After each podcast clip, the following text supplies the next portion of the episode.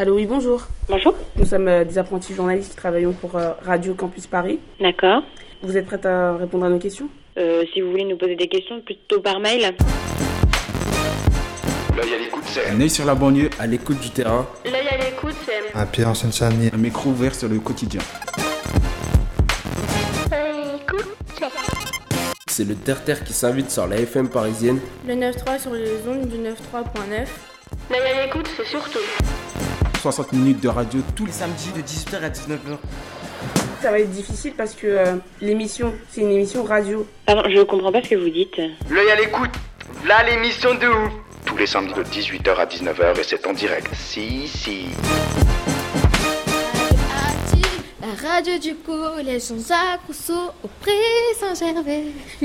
Radio Active, la radio qui bouge et qui envoie du lourd. J'allais dire la radio qui bouge et qui respire. radio Active, la radio du collège Jean-Jacques Rousseau auprès Saint-Gervais. Radio Active. Collège Jean-Jacques Rousseau. Et qui envoie du lourd. Ici c'est Jean-Jacques Rousseau. Radio Active. Radio Active. 3.9 FM. 9.9 FM. 9.9 FM. Du rire. De la musique. Du fun. Des chroniques. Des interviews. Radioactive. Radioactive. Sur Radio Campus Paris. 1-0 c'est la puissance. Radioactive. Mais j'adore, j'adhère, je valide.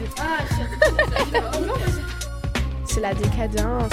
Radioactive. Salut à tous Vous êtes bien sur Radio Campus Paris. Bienvenue dans notre émission Radioactive. Nous sommes des collégiens du collège Jean-Jacques Rousseau au Pré Saint-Gervais. Et nous sommes en direct du CDI. Nous sommes ravis de vous présenter notre première émission en compagnie de Diego, Et Mao, les présentateurs. suivi de Katia, Nina, Sarah, Alia, Shania, Lucas, Elisa, qui vont vous proposer leurs chroniques et vous présenter les interviews et reportages. À la technique, nous avons Saber et Hassan. Dalil, le journaliste Twitter et bien sûr Clémence et Mélissandre, les reporters photos. Aujourd'hui, ce sera un festival de chroniques, de reportages, d'interviews de journalistes, Qui viennent tout droit de France Inter. sans oublier la recette de cuisine et des musiques toutes différentes les unes des autres, et tout ça présenté dans la joie et la bonne humeur. Et tout de suite, nous donnons le micro aux passants enregistrés depuis un trottoir avec Lisa, Sarah, Clémence et moi. Le son. Le son. Le son. Le son. Selon vous, qu'est-ce que le son? Qu'est-ce que c'est euh, selon vous? Tout ce qu'on peut entendre?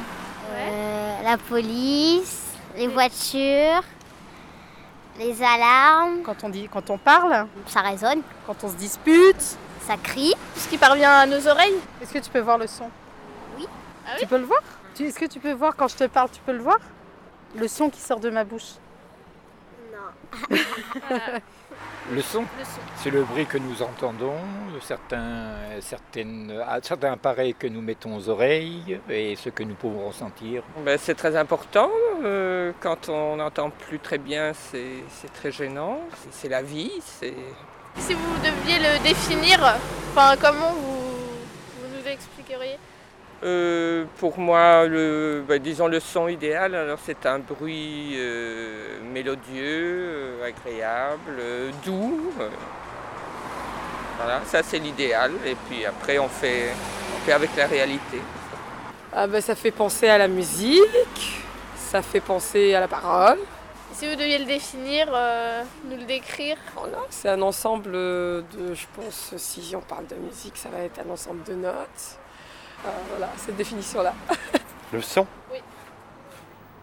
Ça, c'est une bonne question. Le son, c'est ce qu'on entend, je vais dire. euh, J'en sais rien. vous pourriez le décrire? Je- J'en sais rien, vous me prenez de court là. euh. Non, je sais pas trop quoi vous répondre là, c'est pas une question facile.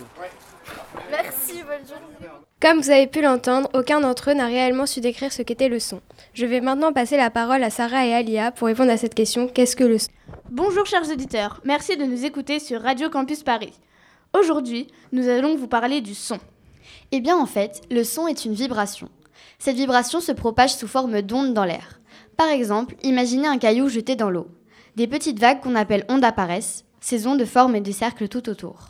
Et oui, pour les sons, c'est pareil. Quand on fait tomber un livre par terre, des vagues invisibles se forment dans l'air. Ce sont les fameuses ondes. Ces ondes grandissent autour du livre comme une bulle qui gonfle. Lorsqu'elles arrivent à l'oreille, on entend le bruit du livre tomber. Dans l'air, les sons se déplacent à la vitesse d'un avion de chasse. C'est rapide mais pas un record, la lumière va beaucoup plus vite. Les êtres humains, comme beaucoup d'animaux, entendent ces vibrations grâce à l'ouïe. Un grand nombre d'animaux utilisent le son ou les ultrasons pour communiquer. Et les ultrasons, qu'est-ce que c'est? Les ultrasons sont des vibrations comme le son. Seulement, elles sont beaucoup trop aiguës ou trop graves pour que l'oreille humaine puisse les entendre. La chauve-souris qui est aveugle utilise les ultrasons pour se repérer. Et dans l'eau, comment ça se passe? Dans l'eau, le son se déplace aussi. Et même, il se déplace plus vite que dans l'air. Et oui, dans l'eau, les molécules sont plus rapprochées et les vibrations donc moins de mal à passer d'une molécule à l'autre, contrairement aux molécules d'air qui sont plus éloignées les unes des autres. D'ailleurs, les animaux marins communiquent dans l'eau grâce au son. Et voilà, cette rubrique sur le son s'achève. Si ça vous intéresse, cherchez sur YouTube et regardez l'émission C'est pas censé sur le bruit. Nous vous invitons à écouter la suite. Merci de suivre notre émission et bonne journée. C'était Sarah et Alia du collège Jean-Jacques Rousseau du Pré-Saint-Gervais sur Radio Campus Paris. Nous sommes allés en sortie à la Fondation Cartier voir l'exposition Le Grand Orchestre des Animaux. Le bioacousticien Bernie Krause a enregistré les animaux et les sons de la nature pendant plus de 4500 heures. Ces sons étaient en écoute dans l'exposition avec aussi d'autres œuvres nous avons demandé aux visiteurs ce qu'ils pensaient de cette exposition. Notre planète a subi cinq extinctions massives d'espèces animales depuis l'apparition de la vie. La dernière étant celle des dinosaures, il y a 66 millions d'années. De nombreux scientifiques s'accordent à observer que, depuis la révolution industrielle, nous sommes entrés dans une sixième période d'extinction animale de masse. Jamais auparavant, l'impact des humains sur la biodiversité et le rythme de disparition des espèces animales été aussi élevés qu'aujourd'hui. Bonjour, quelles sont vos impressions sur euh, cette exposition? Original, euh, extraordinaire euh, et puis euh, émouvant. Quand on est en bas, là, écouter le bruit des animaux et on sait que toutes les espèces disparaissent et ça fait mal au ventre en même temps. Ça donne une impression euh, De, musique. de musicalité.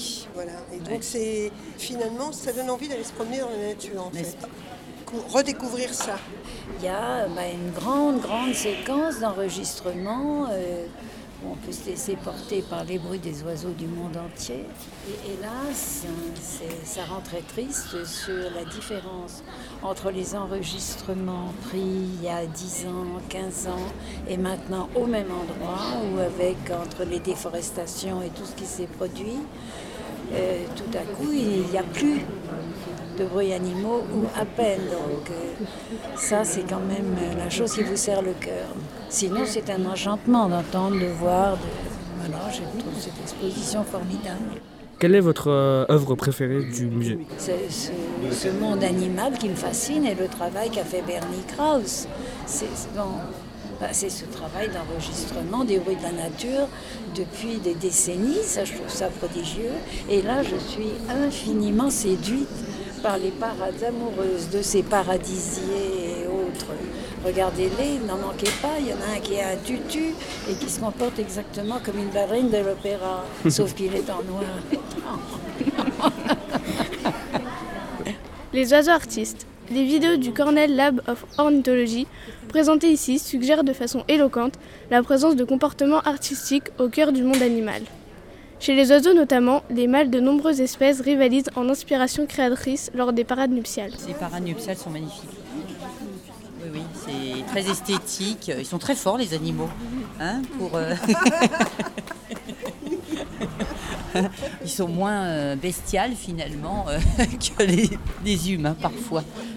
Quelle magnifique exposition à la Fondation Cartier. Elle n'est malheureusement plus visible, mais allez donc voir le site www.legrandorchestredesanimaux.com.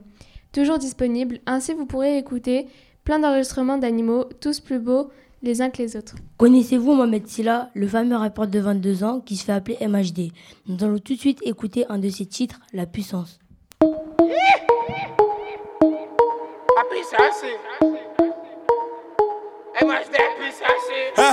La puissance, que la puissance. J'ai pas connu la défaite depuis mon existence. Gros, je m'en sors bien, suis jamais miraculé.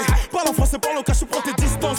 Ramenez-moi la tête, je reste quand on passe à table. Qu'est-ce que tu parles dans ta zone, t'es qu'un guetteur.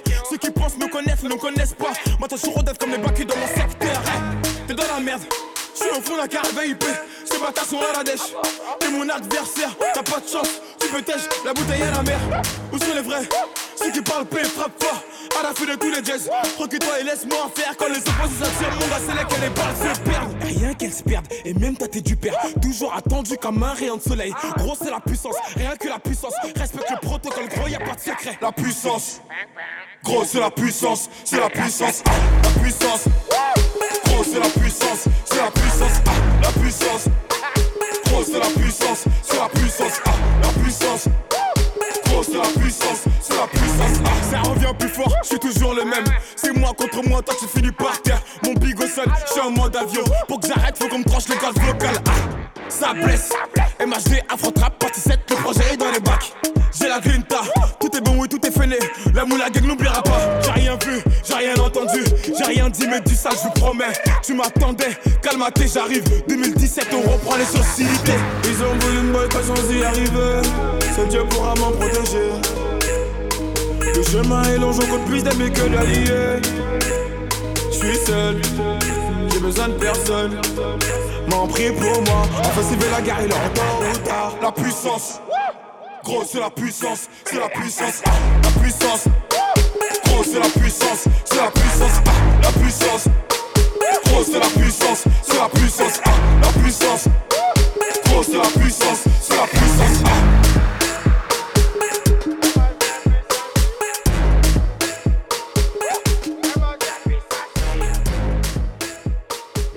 Bienvenue sur Radio Campus Paris si vous venez de nous rejoindre. C'était MHD avec la puissance.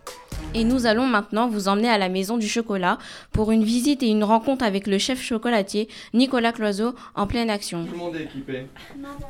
Alors, on va vous donner des surchaussures. Voilà. Alors après, la dernière chose qu'on va vous demander, c'est que quand nous allons descendre, on va se laver très sérieusement les mains. Quand on est en chocolaterie, euh, on court pas. Et puis, euh, vous goûterez plein de chocolat sans souci, mais par contre, vous ne vous servez pas tout seul. C'est moi qui vous donne, ou Fanny, ou le chef, d'accord? Ça, je regrette de ne pas avoir l'appareil photo quand même. hein. C'est Elle a vraiment dit, très, voilà, très vont manger, on le baisse. Vous êtes trop mignons. Ah oui, on est mignons. Ouais, ouais, c'est vraiment drôle. Ah bah c'est comme ça. Allez, je vous précède, c'est par ici. C'est juste la petite porte qui est derrière. Voilà, vous suivez Fanny. Hop là, tout droit, tout droit.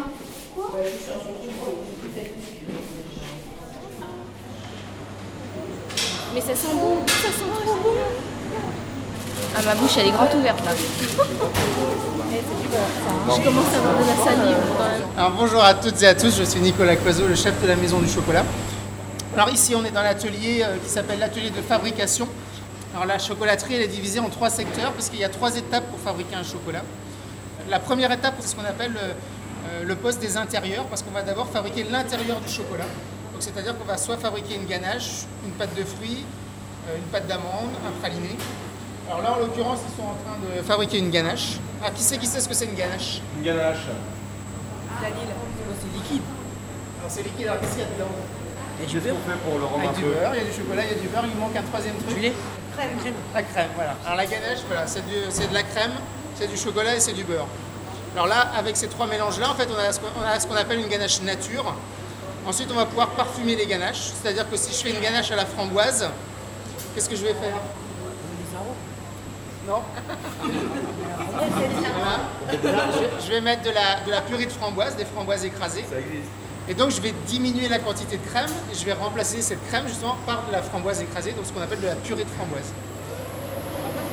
Je sais pas sur quoi tu es là. Alors Nicolas est en train de faire ce matin une ganache au- aux fruits de la passion. Alors pour, le- pour le- les chocolats que je vais utiliser dans une ganache, en fait je vais utiliser des crus différents. Parce que le chocolat c'est un petit peu comme le vin, vous avez des goûts qui sont différents selon en fait euh, la variété des cacaoyers. Vous avez euh, le terroir aussi, hein, donc ça, dépend dans quel type de sol le cacaoyer a poussé. Et donc selon comment on va le, le traiter après, pour transformer la cabosse en chocolat, il y a différentes étapes et selon ces étapes, en fait, ça va modifier le goût. Dans quelle région du monde on peut faire euh, pousser le cacao? En en Afrique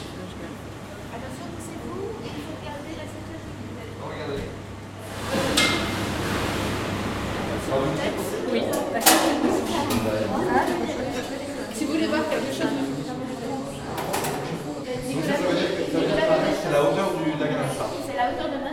Donc quand on fait une ganache, en fait, c'est toujours pour un marbre. Donc un marbre, ça fait 7 mètres de long.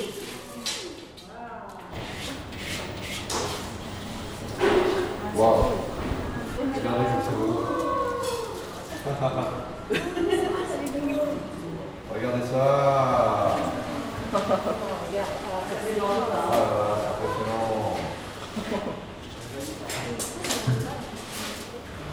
Vous avez vu un peu la, la régularité de la surface là Une mer d'huile. Je crois que- Ah non, c'est pas fini. Mélangé à la pistache. De la mûre. Fraise, myrtille. Non. De la mûre orange. Et dans la crème, en fait, on a fait infuser des gousses de vanille.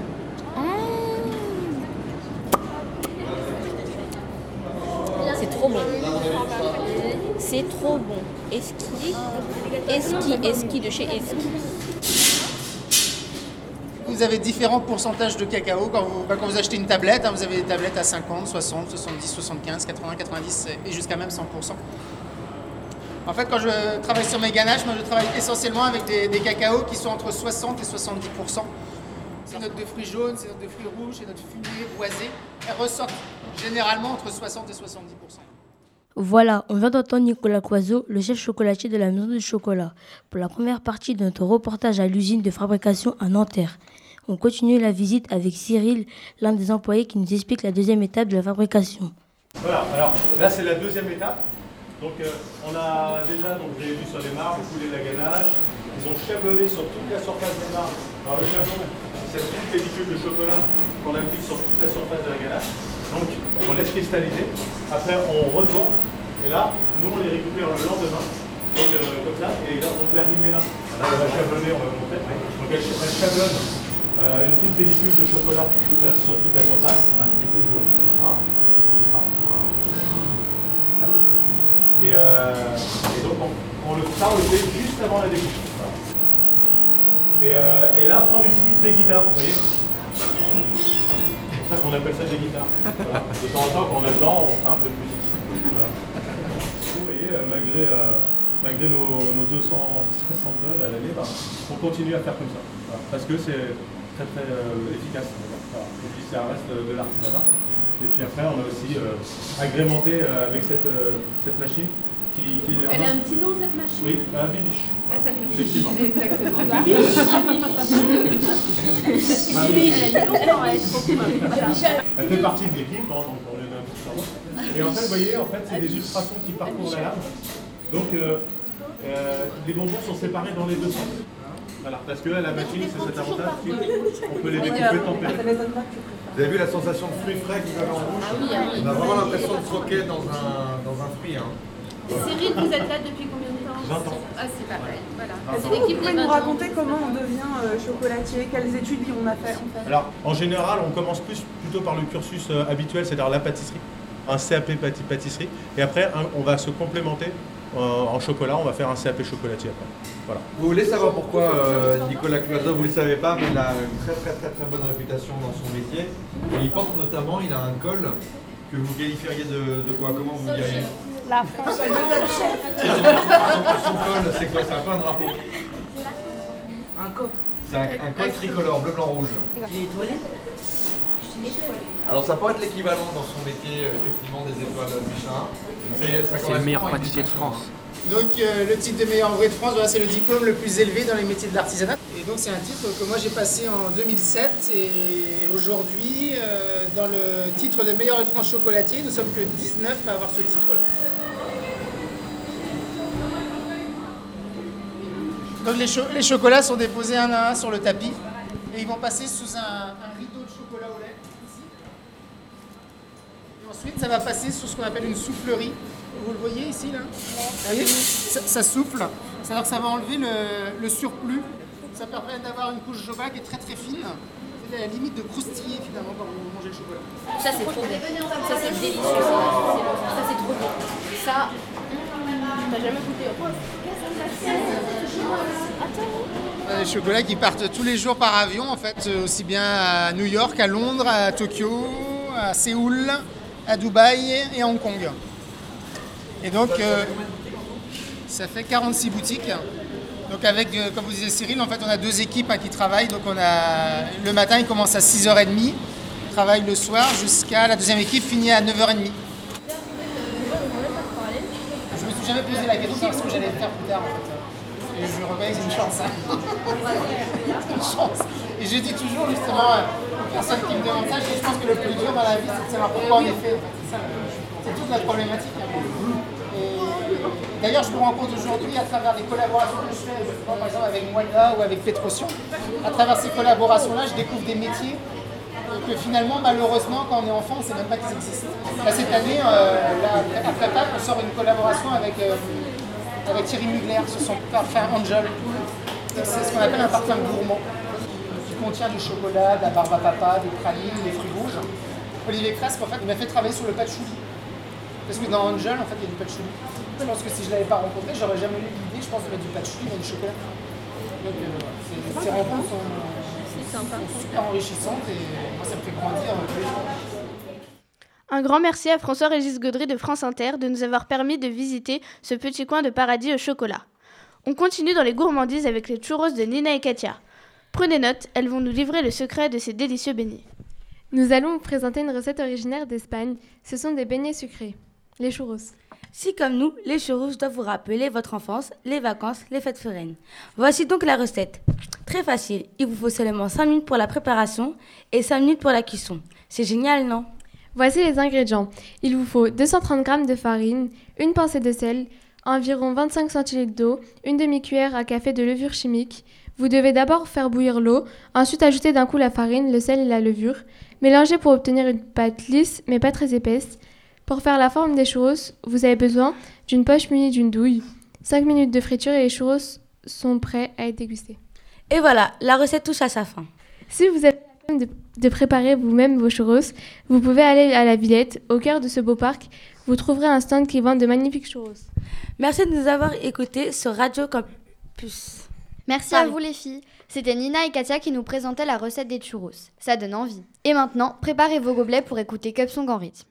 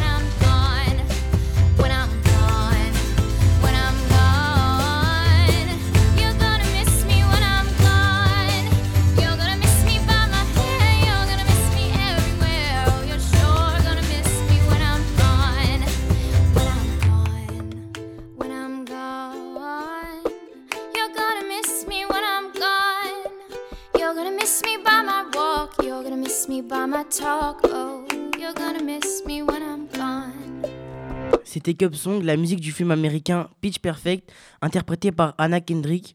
Cette chanson nous mène tout droit à François-Régis Gaudry.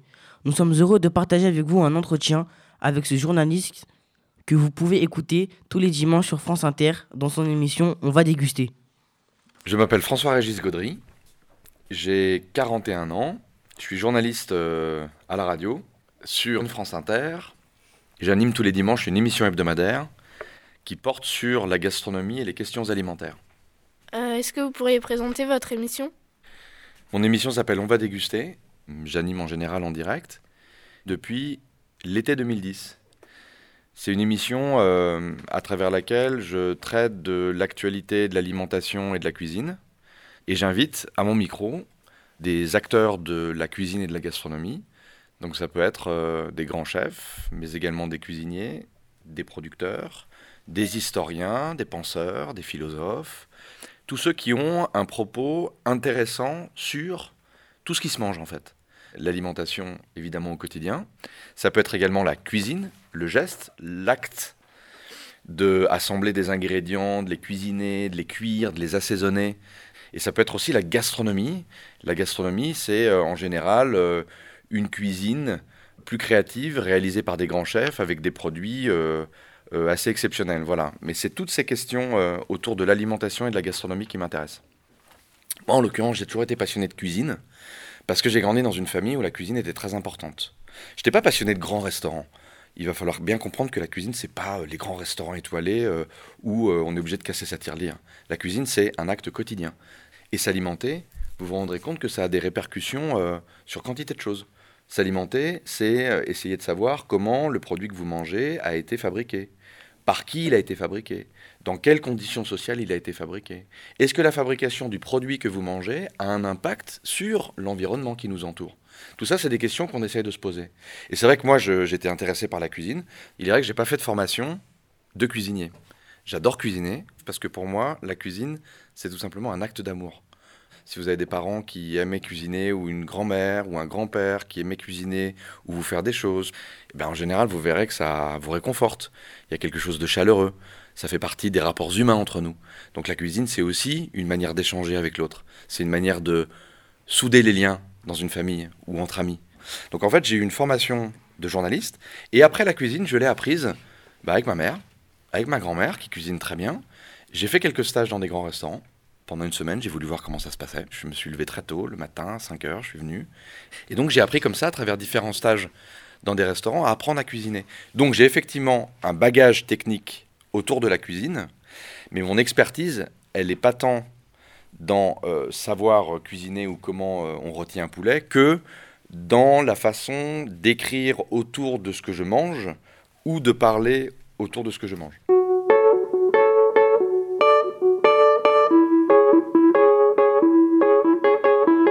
Alors après, mon rôle, effectivement, de journaliste, c'est de m'interroger sur ce qu'on mange.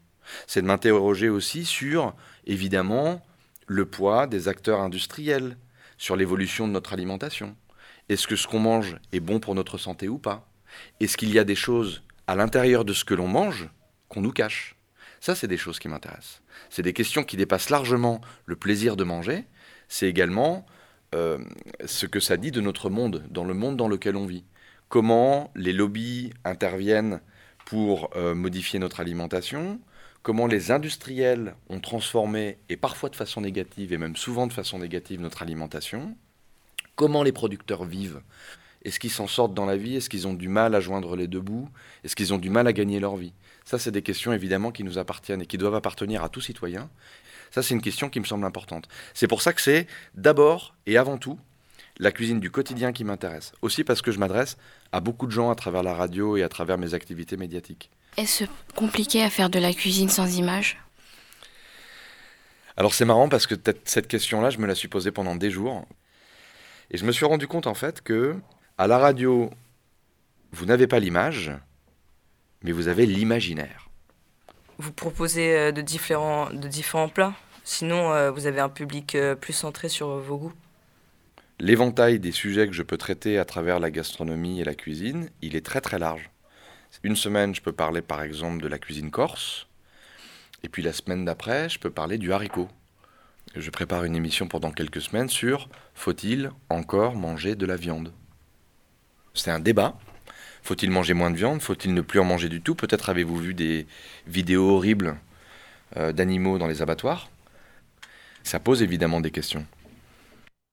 On est toujours ensemble sur Radio Campus Paris 93.9 FM. Bienvenue à ceux qui viennent de nous rejoindre. C'était la première partie de l'interview de François-Régis Gaudry et maintenant on écoute la suite. Est-ce que vous aimez les émissions sur la, sur la cuisine à la télévision? Et qu'en pensez-vous? Il y a quelques années, quand Masterchef s'est monté sur TF1, ils m'ont appelé pour me proposer de faire partie du jury. Et à l'époque, j'ai refusé. Je voulais pas que la gastronomie à la télévision soit uniquement considérée comme une compétition. Dans la vie, il y a des chefs qui se battent pour avoir une, deux, trois étoiles. Vous savez ce que c'est les étoiles?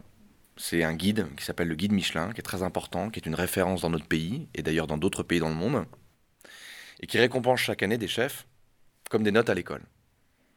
Il y a 26 chefs qui ont trois étoiles. Il y a plus de 20 000 restaurants. Donc cette euh, dimension compétitive, elle est importante dans la gastronomie. C'est ce qui a fait aussi que la gastronomie française, elle est connue dans le monde entier. Et ça, c'est très important. Quand vous voyagerez à l'étranger plus tard, vous vous rendrez compte qu'une des choses dont on vous parle souvent de votre pays et dont vous devez être fier, c'est la cuisine. Et la compétition des chefs, c'est quelque chose d'important. Simplement, moi, je ne veux pas qu'on réduise la gastronomie à la compétition. Parce que la cuisine, comme je vous l'ai dit, c'est aussi du partage, c'est aussi du plaisir. La cuisine, c'est aussi un moyen de connaître l'autre. Quand on a des origines étrangères ou quand on a des parents qui sont nés euh, dans d'autres pays et qui vous donnent, qui vous nourrissent avec une cuisine qui leur a appartenu quand ils étaient petits, c'est une grande richesse. Et il faut tenir compte aussi de ça. Parce que la cuisine, c'est une façon de connaître mieux l'autre. C'est ça qui est important. Et ces émissions, bien sûr, je les regarde de temps en temps. Parfois même, j'arrive pas à décrocher. Moi, je me suis amusé à regarder, par exemple, sur M6, euh, je sais plus exactement le titre, mais le, le- plus grand pâtissier euh, avec Mercotte et Cyril Lignac. Je trouvais que c'était une émission qui était intéressante. Pourquoi? Parce qu'elle était plutôt bienveillante. Donc, quand les émissions vous donnent envie de manger, quand elles se mettent au service d'une alimentation, d'une cuisine au quotidien, quand elles font prendre conscience aux téléspectateurs que c'est important de faire attention à son alimentation, là je dis euh, c'est plutôt bien de regarder des émissions de cuisine à la télévision.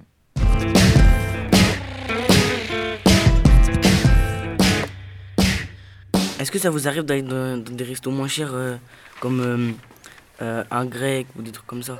Bien sûr, moi je mange de tout et je suis ouvert à tout. Alors après, ça m'empêche pas de porter un regard, un jugement critique sur ce que je mange. J'arrive à manger très très bien à Paris pour moins de 10 euros. Je vous donne un exemple. Je suis allé dans le 15e arrondissement il y a quelques semaines. Il y a un restaurant qui s'appelle Jum, J-I-U-M, d'origine coréenne. Et ils font un petit menu pour 13 euros, une entrée, un plat et un dessert. Et là, vous avez une cuisine absolument fabuleuse. Et notamment en Corée, ils font un truc que moi je trouve vraiment délicieux. C'est un bol avec du riz, plein de petits légumes différents, du bœuf qui est sauté avec euh, de l'ail et euh, de la sauce soja, un peu sucré-salé. Et vous mettez ce qu'on appelle du gochujang. Le gochujang, c'est une pâte de piment, je peux vous assurer que ça déménage. Avec la pâte de piment, vous la mangez, euh, bon. Mais en même temps, ça apporte un parfum fabuleux à ce plat. Et c'est un lieu, pour moi, qui. Je suis allé en Corée, je connais bien ce pays, j'adore cette cuisine. J'ai mangé ce bibimbap, et pour moi, c'était l'un des meilleurs bibimbap que j'ai mangé à Paris. Donc, pour répondre à ta question, je peux aller dans des restaurants comme ça, où effectivement le budget est assez limité. Je peux aller dans des restaurants élitistes où euh, les additions sont parfois à plusieurs centaines d'euros. Et puis je peux aller euh, effectivement dans des restaurants de chaîne pour voir comment ça se passe. Je peux aller de temps en temps un peu chez McDonald's, mais euh, quand vous allez commencer à creuser un peu sur ce qu'il y a chez McDonald's, vous vous dites que c'est pas toujours super réjouissant quand même, sincèrement. Mais ça m'arrive de temps en temps de dire à mes filles, bon, bah, on va essayer d'aller manger un burger parce qu'elles aiment bien ça. Et on a essayé d'aller il y a 15 jours chez Hippopotamus pour voir ce que valait le burger. Bon, mes filles ont bien aimé, moi j'ai un avis un peu différent. Mais voilà, donc ça m'arrive évidemment. Et, j'aurais tort de ne pas le faire. J'aurais tort de ne pas aller partout. C'était François-Régis Gaudry, un journaliste culinaire de France Inter, que nous avons rencontré dans notre collège au Pré-Saint-Gervais. C'est toujours radioactif sur 93.9 FM, et tout de suite, pour rester dans le bain de la cuisine, une vieille chanson que vous allez sûrement reconnaître de Podane.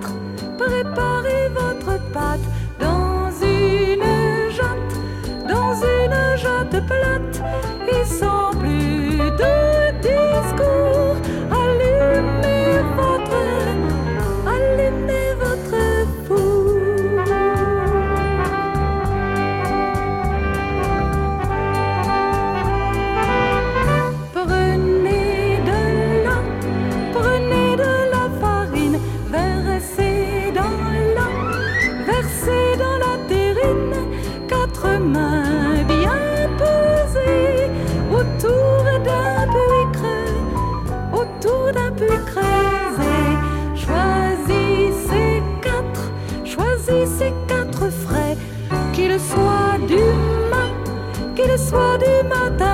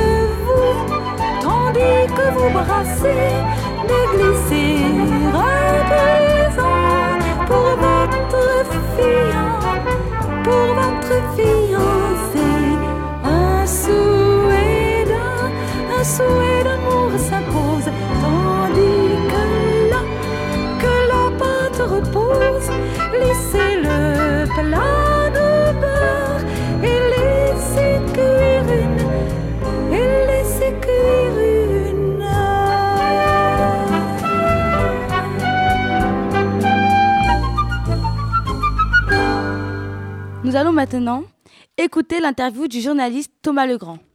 Bonjour, pouvez-vous vous présenter?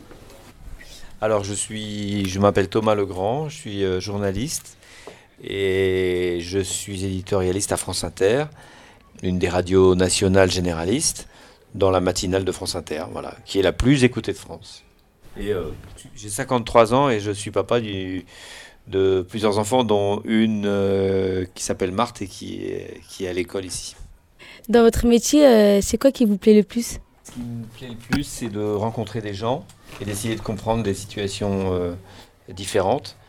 La base du métier, c'est reporter. C'est comme ça que qu'on commence et c'est c'est le moment le plus intéressant. Reporter, c'est aller sur le terrain et couvrir, comme on dit, des événements importants ou pas importants, locaux, nationaux ou internationaux, et puis euh, rap- rapporter des informations, essayer d'a- d'avoir des informations, et surtout essayer de vérifier. C'est très important aujourd'hui parce que maintenant qu'il y a les réseaux sociaux, euh, les, journalistes et les médias euh, classiques euh, doivent bien faire la différence et vérifier les informations, pouvoir être ceux qui donnent les informations vraies. Parce que sur les réseaux sociaux, il y a beaucoup de, choses qui circulent, qui sont vraies, qui sont fausses.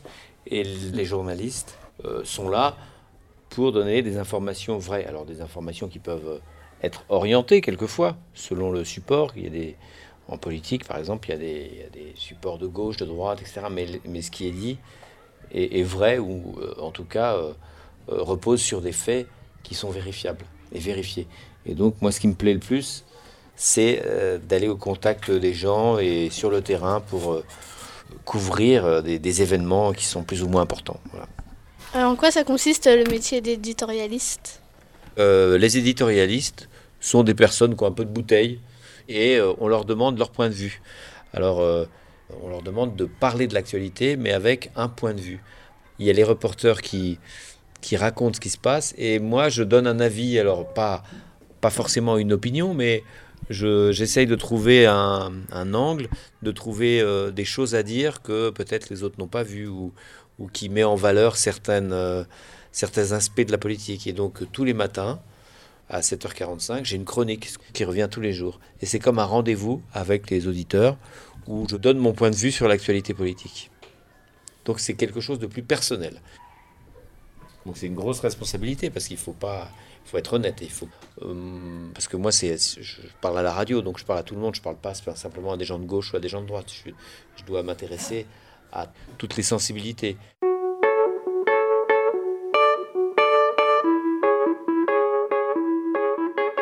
Je ne sais pas si vous vous intéressez à la politique, si vous avez déjà entendu parler d'Emmanuel Macron.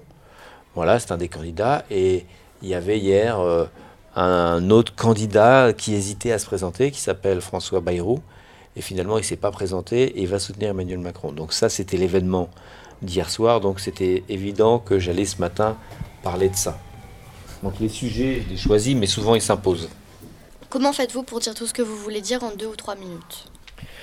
Ah bah c'est ce qu'il y a de plus dur, c'est-à-dire d'essayer de d'être euh, simple, sans être simpliste, euh, de vulgariser. Alors c'est de rendre des choses qui sont un peu compliquées, de les rendre accessibles, compréhensibles. Et c'est difficile de vulgariser sans sans rendre des choses plus simples qu'elles sont. Et il faut essayer de faire des phrases courtes. Souvent, il faut trouver une image, une, un- une comparaison qui parle. Trouver des, des- choses comme ça, des petits trucs qui rendent le, texte vivant et, qui permettent de faire dire en deux ou trois mots euh, ce qu'on pourrait expliquer en plusieurs phrases. Vous êtes toujours à l'écoute de Radioactive, l'émission des 4e C du collège Jean-Jacques Rousseau du Pré-Saint-Gervais, sur Radio Campus Paris. On vient d'entendre la première partie de notre interview du journaliste Thomas Legrand de France Inter, qui nous dévoile toutes ses techniques radio. On écoute la suite de cette interview. Euh, de quel bord politique êtes-vous et est-ce que ça influence beaucoup votre métier? Alors oui, ça influence un peu mon métier, mais justement, il faut pas que je, je comme je le disais tout à l'heure, je m'adresse, c'est la radio euh, publique, donc elle, elle appartient à tout le monde. Et euh, c'est pas comme un journal qu'on achète. Alors après, on a des opinions. Moi, je suis, pour être honnête, je suis plutôt écolo. Ça, c'est mes opinions. Ça se voit, ceux qui m'écoutent tous les jours doivent le comprendre, mais ils le savent. Et puis, euh, il y a d'autres opinions qui se dans la radio, Euh, mais j'essaye de pas trop le mettre en avant parce que parce que ça serait injuste pour les autres euh, opinions. On peut pas être objectif. Les journalistes doivent dire, je vous ai dit tout à l'heure, ils doivent dire ce qui se passe. Ils doivent dire la vérité. Mais ça ne veut pas dire grand-chose d'être objectif. Il faut être honnête. On peut jamais dire exactement la vérité. Quand on dit la vérité, elle est toujours orientée. Dans la façon dont j'écris, j'essaye de penser contre soi-même. C'est l'esprit critique. Et il faut toujours essayer, je pense, mais pas simplement les journalistes, même vous, essayer de penser contre vous-même. Et il faut essayer de comprendre les autres avis. Et moi, mon métier, c'est d'essayer de comprendre les avis des uns des autres et d'essayer de comprendre pourquoi ils les, ils les donnent. Ne trouvez-vous pas que les médias ainsi que les journalistes outrepassent leur rôle vis-à-vis des politiques? Ne pensez-vous pas que plus de distance serait plus judicieux ou convenable? On dirait une question de journaliste. C'est très compliqué, mais euh, être convenable avec les journalistes, euh, avec les politiques, il faut, mais en même temps, les politiques, ils ont le pouvoir. Ils ont le pouvoir et c'est eux qui, prennent les décisions sur nos vies. Sur est-ce qu'il faut mettre plus d'argent à l'école ou plus d'argent à l'armée? Est-ce qu'il faut mettre, euh, faut faire des centrales nucléaires ou plutôt des éoliennes? Est-ce que bon, donc ils prennent ces décisions qui nous, qui ont une influence sur nos vies. Donc c'est normal que leurs décisions, leurs propositions soient questionnées et pas simplement par leurs opposants. Euh, et en plus, les journalistes doivent pouvoir enquêter. C'est des journalistes qui ont euh, révélé que euh, François Fillon, par exemple, euh, faisait payer sa femme sans la faire travailler, euh, avec de l'argent public. Donc c'est normal que les journalistes lui posent des questions un petit peu insistantes pour qu'il s'explique. Mais quelquefois, les hommes politiques, ils utilisent ce qu'on appelle la langue de bois, c'est-à-dire un langage qui dit pas grand-chose, un peu pour noyer le poisson, et donc on est obligé de titiller. C'est très difficile de bien interroger un homme politique, et c'est compliqué aussi parce que on est en concurrence. Donc on veut avoir des auditeurs, on veut avoir des téléspectateurs, on veut faire du show, du spectacle. Et ça, c'est pas très bien. Et en même temps, il faut que l'interview, qu'elle soit agréable à écouter. Donc il y a des tas d'équilibres comme ça à trouver, qu'on ne trouve pas toujours, que souvent on ne trouve pas. Ta question est pertinente et euh, il faut toujours être, euh, faut toujours qu'on nous le rappelle.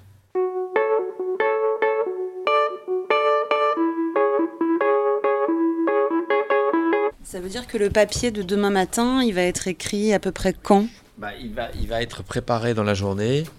Il va, il va être écrit tard, alors qu'il sera prêt euh, à minuit. Et puis je vais me réveiller demain matin à 5 heures. À 6 h moins le quart, je serai à la radio et je vais, et je vais rechanger beaucoup de choses. Mais euh, des fois, vous n'êtes pas fatigué euh, parce que vous dormez 5 heures, du coup? Euh, oui, mais j'essaie de me coucher un peu tôt et puis euh, je fais des petites siestes de temps en temps. Puis je suis fatigué. Mais il y a beaucoup de métiers. euh, tous les commerçants, ils se lèvent à 5 heures. hein, ils, vont, ils vont à Rungis, ils se lèvent avant. Beaucoup de métiers où on se lève tôt. La matinale, ceux qui présentent les journaux, ceux qui, interviennent avant moi, il y a une conférence de rédaction à 3 heures du matin. Donc ils se lèvent à 1 heure ou 2 heures du matin. La plupart euh, se lèvent beaucoup plus tôt que moi. C'était Thomas Legrand, le célèbre éditorialiste politique de la matinale de France Inter. Une interview exclusive réalisée par les 4e C du collège Jean-Jacques Rousseau du Pré-Saint-Gervais. Vous pouvez écouter l'émission tous les matins à 7h ou en podcast sur le site de France Intervenant. Et tout de suite, l'interview de Benoît Schaeffer, un photojournaliste, reporter de guerre. Bien bonjour, je m'appelle Benoît Schaeffer, je suis euh, journaliste et photographe. Euh, Mon premier reportage qui a été euh, diffusé, qui était donc au Liban, c'était en 1981 exactement. Comment choisissez-vous vos sujets? Alors ça c'est très varié. Euh, je ne suis pas nécessairement l'actualité. C'est-à-dire que de temps en temps, l'actualité veut qu'on parle plus, par exemple, d'une guerre, par exemple la guerre en Syrie, mais on oublie du même coup qu'il y a une même guerre tout aussi atroce euh, qui est en train de se passer au Soudan. Donc moi, mes sujets, ce que je choisis en règle générale, euh, c'est des sujets dont on parle peu, où généralement on va souvent parler plus tard. Par exemple, la Syrie, j'y suis allé il y, a, bien plus que 5 ans, et c'est maintenant qu'on en parle. Et j'essaye de trouver, euh, d'apporter le maximum d'informations, d'aller dans les lieux où peu ou pas de journalistes sont allés auparavant. Et comment vous contactez les personnes? Alors ça, c'est un autre aspect de notre métier qui s'appelle la préparation. Quand tu vas travailler sur un sujet ou tu vas interviewer quelqu'un, tu vas te renseigner. Euh, je vais d'abord essayer de trouver ce qu'on appelle un fixeur, c'est-à-dire un guide, quelqu'un qui va me, qui connaît le terrain, qui est déjà quelqu'un qui habite dans le pays, qui va pouvoir me mettre en relation avec les personnes du pays. Voilà. Pour qui travaillez-vous? Bah, c'est divers et varié. Euh, je peux travailler tant bien euh, pour un magazine comme Paris Match que je peux travailler pour une radio pour faire ce qu'on appelle un web documentaire. Mais la plupart du temps, je travaille euh, essentiellement pour les journaux papier, aussi bien français qu'étrangers. Une image, c'est avant tout aussi une légende. C'est-à-dire que tu te, on se doit, on a une obligation, c'est de marquer la légende, c'est-à-dire les faits. euh, qu'est-ce qu'il y a sur l'image et où, il- où ça se trouve et à quelle époque et quand. Voilà. Combien de temps vous partez de chez vous pour faire vos, vos reportages? Je préconise, euh, en tout cas moi personnellement, d'habiter chez l'habitant. Ce qui me permet d'être au plus près finalement euh, des populations et du vécu des populations auxquelles je suis. Euh, et pour ce faire, euh, j'essaye autant que force peut de me limiter à 15 jours, 3 semaines maximum de reportage. Parce qu'il y a des situations euh, particulièrement dramatiques où euh, mon libre arbitre euh, et je dirais non pas mon objectivité ou ma subjectivité pourrait se transformer en, parti pris. Et, et c'est une chose que, en tant que journaliste, je m'interdis. Autant je suis et je revendique ma subjectivité dans ce que je réalise, parce que je considère qu'un travail de journaliste n'a rien euh, d'objectif dès lors que euh, ce que l'on voit, ce que l'on entend, euh, de toute façon, ce que l'on ressort de, ce que, de, de notre vécu euh, est déjà une interprétation en soi. Mais on se doit d'être avant tout, me semble-t-il, impartial. C'est-à-dire pouvoir aller voir et travailler euh, chez tous les belligérants, ce qui n'est pas toujours euh, possible. Est-ce que l'un d'entre vous, l'une d'entre vous, pourrait m'expliquer la différence entre objectif et subjectif? Euh, Objectif, c'est quand on va pas donner son avis. On peut en avoir un, mais on va essayer de juste montrer une situation sans point de vue un peu. Et subjectif, euh, on va vraiment dire euh, ce qu'on pense du sujet. Euh, effectivement, objectif, euh, ça serait euh, expliquer de montrer que les faits. Mais bon, euh, quoi que tu fasses, quelle que soit la façon dont tu présentes les faits, selon moi, tu ne peux pas les présenter de façon objective. Par contre, tu peux tendre à les montrer de façon impartiale. C'est-à-dire expliquer, voilà, il y a, euh, dans un attentat, il y a eu 30 morts, poum, il y a eu tant de civils, tant de militaires. Donc là, tu, tu donnes des faits. Mais bon, dès lors que tu vas dire dans cette. Alors, on va, tu vas même plus dire cet attentat, tu vas dire dans cette boucherie, par exemple, si tu écris ce mot. Euh, là, tu n'es plus dans le propos euh, impartial, ni objectif. Là, tu es carrément dans la partialité. Donc là, on n'est plus dans l'information. Moi, j'appelle plus ça de l'information, j'appelle ça de la communication. On vient d'entendre la première partie de notre interview avec le photojournaliste Benoît Schaeffer. Je vous propose d'écouter la suite de cette interview. Vous êtes allé voir euh, sur mon site et puis sur l'agence avec laquelle je collabore les images. Est-ce qu'il y a une image en particulier qui vous a le plus marqué et sur laquelle vous aimeriez qu'on- que je vous donne une explication, par exemple? Moi, j'ai regardé euh, le reportage sur euh, les cadavres euh, des os dans des sachets rangés dans des grandes pièces. Et j'ai pas trop compris et d'où ils venaient. Enfin, D'accord. T'as pas dû lire la légende, parce que cette légende t'aurait dit que c'est, il y a près, à peu près près de 4000 morts dans cette pièce, qui est un frigidaire géant.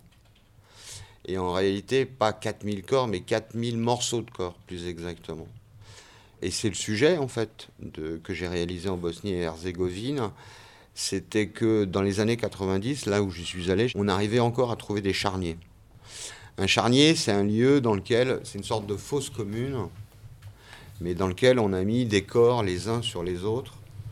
C'est une horreur totale, et c'est ce que tu as vu.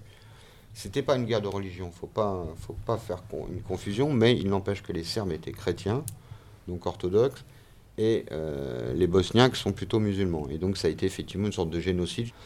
Et le reportage que tu as vu, c'est en particulier là-dessus, c'est sur les conséquences de Srebrenica. C'est-à-dire que tout autour et dans la Bosnie entière, il y a des charniers. Et donc aujourd'hui, la communauté internationale essaye de redonner les corps aux familles. Voilà.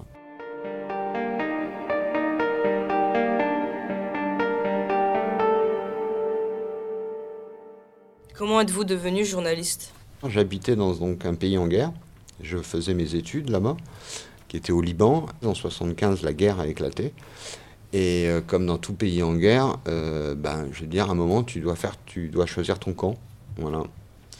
Donc j'avais un choix à faire, ou je prendre les armes, ou pouvoir défendre, ou pouvoir expliquer la situation du pays autrement. Puis le hasard euh, a fait qu'un jour, un journaliste euh, anglais m'a donné un appareil photo et m'a dit Est-ce que tu peux photographier euh, telle personne que je connaissais bien et qui était difficilement accessible? J'ai mis 15 jours pour faire la photo de cette personne.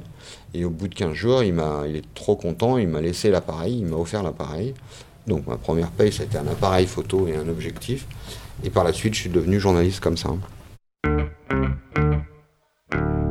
Quand vous prenez des personnes en photo, vous leur demandez l'autorisation?